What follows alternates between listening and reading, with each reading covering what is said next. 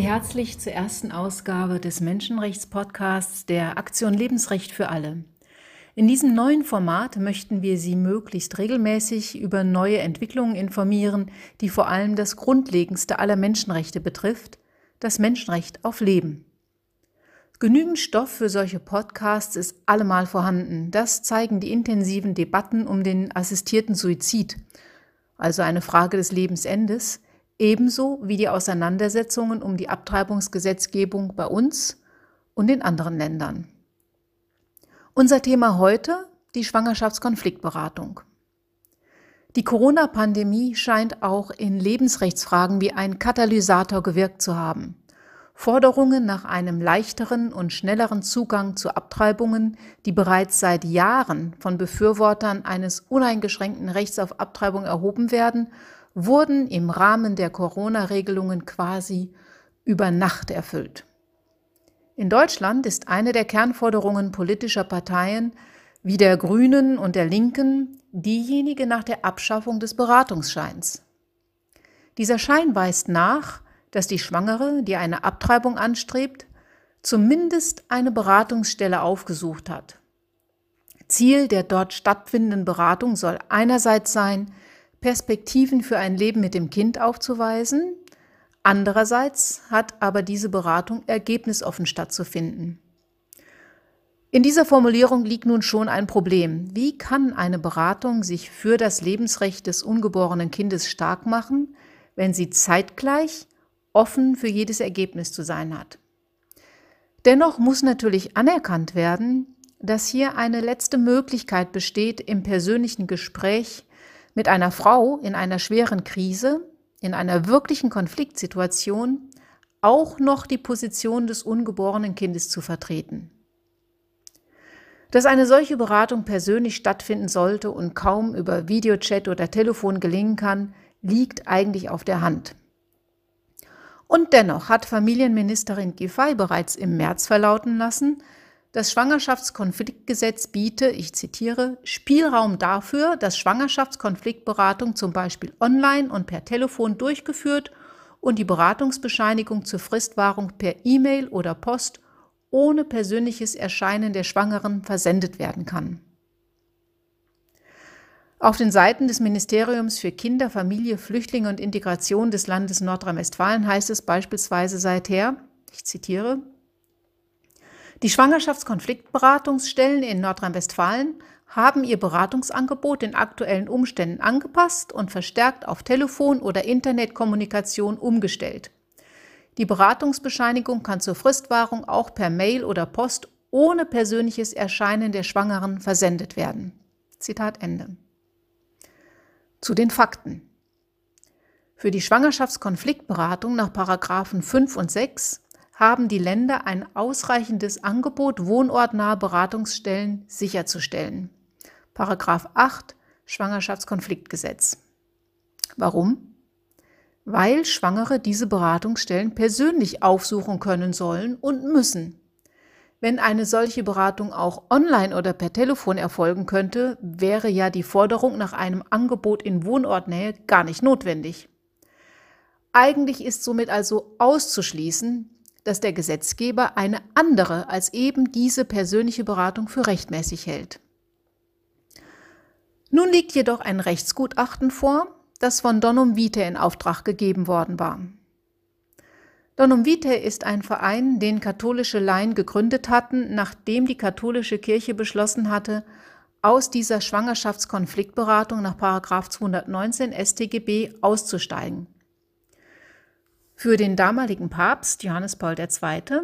war der Beratungsschein durch die neue Rechtsprechung, die ihn zur Voraussetzung für eine straffreie Abtreibung machte, eine Lizenz zum Töten geworden.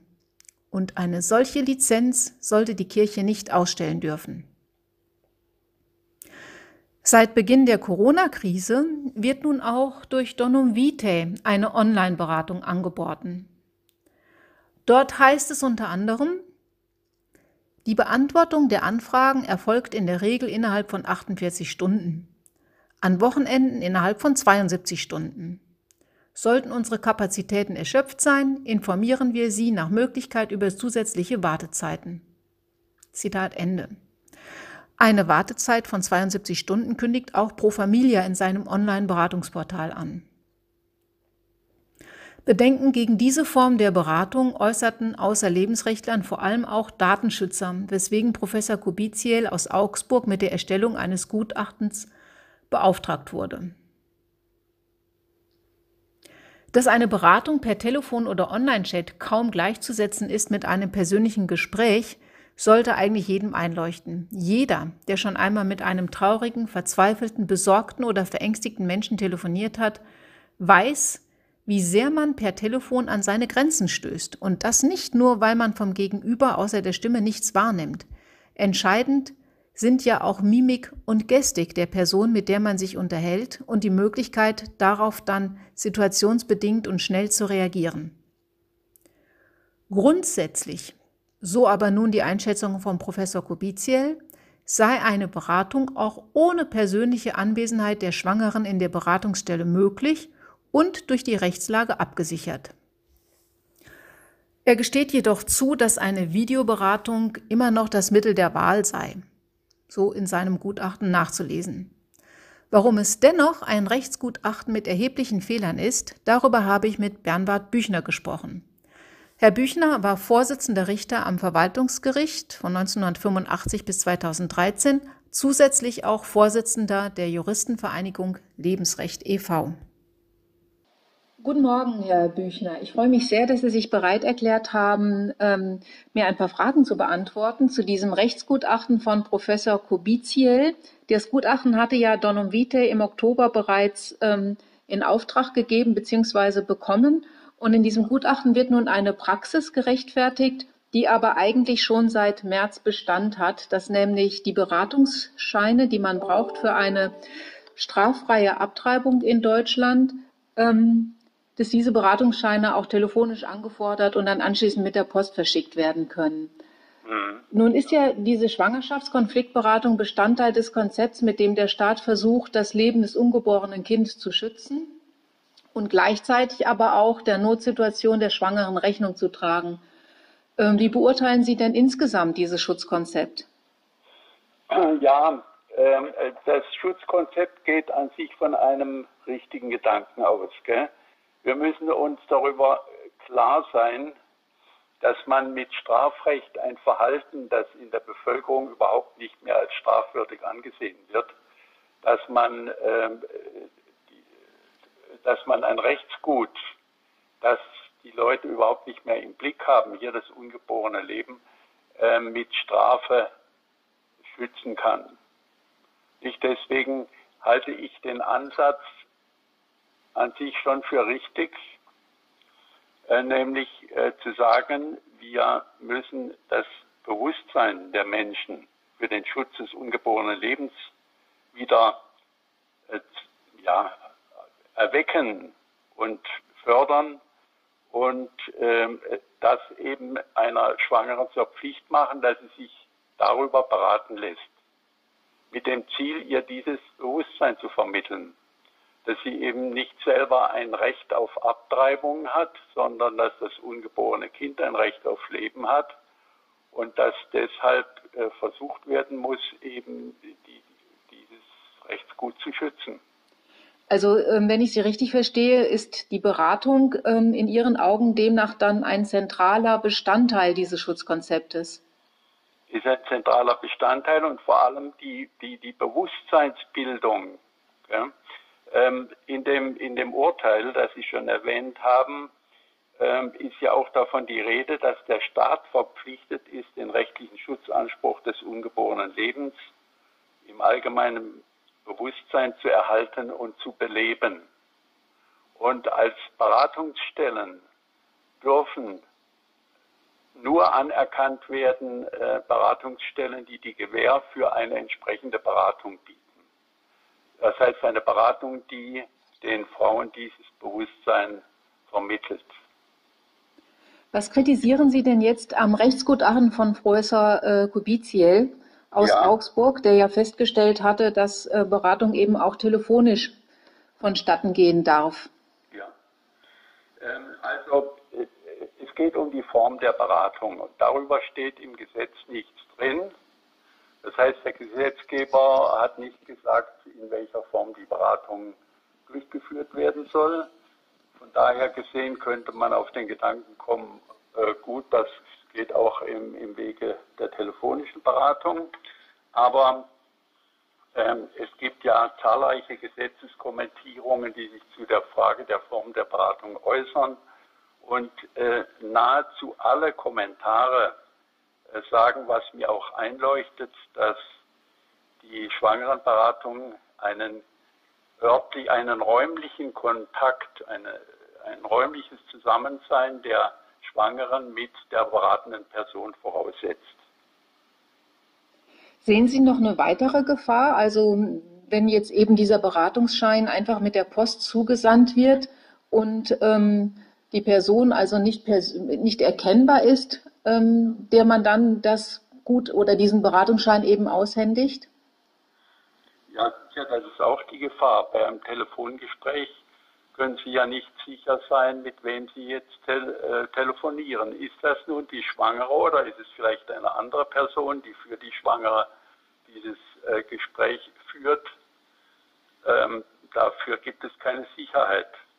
Aber Zunächst mal geht es ja darum, ob eine, eine Konfliktberatung sinnvollerweise in telefonischer Form eben äh, durchgeführt werden kann. Und da muss man eines sehen, und das habe ich auch in einem Beitrag eben auch zum Ausdruck gebracht. Das Bundesverfassungsgericht hat damals in dem Urteil von 1993 ähm, klar zum Ausdruck gebracht, dass die staatliche Schutzpflicht für das ungeborene Leben auch den, Geschutz, äh, auch den Schutz vor Gefahren äh, beinhaltet, die von Dritten ausgehen, nicht zuletzt von Personen aus dem familiären oder dem weiteren sozialen Umfeld der Schwangeren, die eben auf die Schwangere Einfluss nehmen.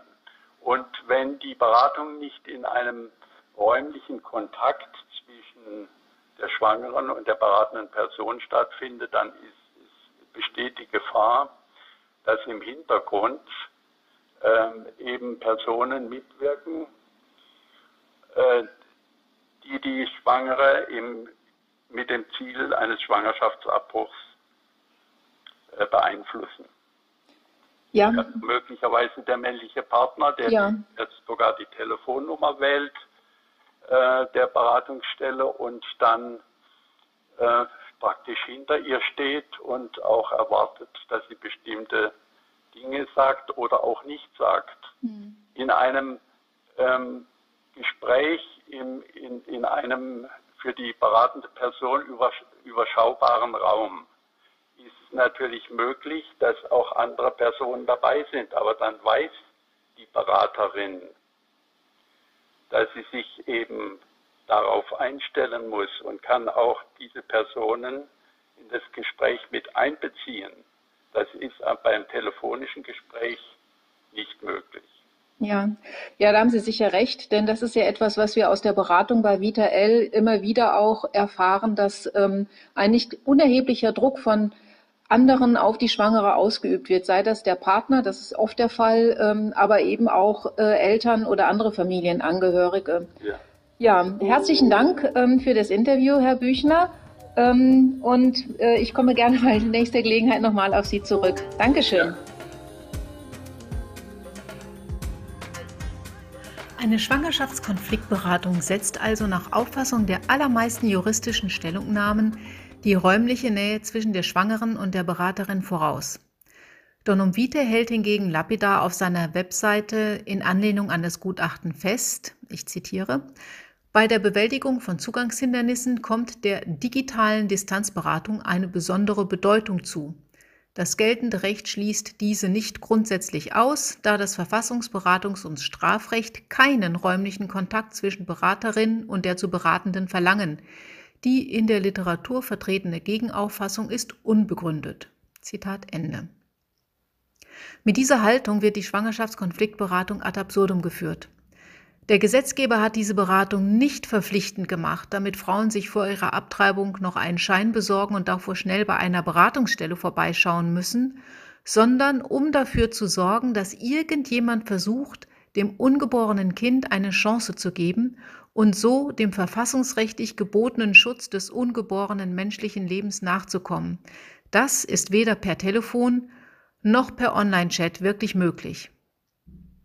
Eine Beratung, die auch das Kind im Blick hält, wirft einen positiven Blick in eine gemeinsame Zukunft. Die kann man zwar nicht sehen, aber man kann von ihr träumen, so wie Dexter Britton im Song Seeing the Future, mit dem ich mich für heute bei Ihnen verabschieden möchte. Ich wünsche Ihnen einen guten Start in dieses erste Adventswochenende 2020 und bleiben Sie uns gewogen. Ihre Cornelia Kaminski.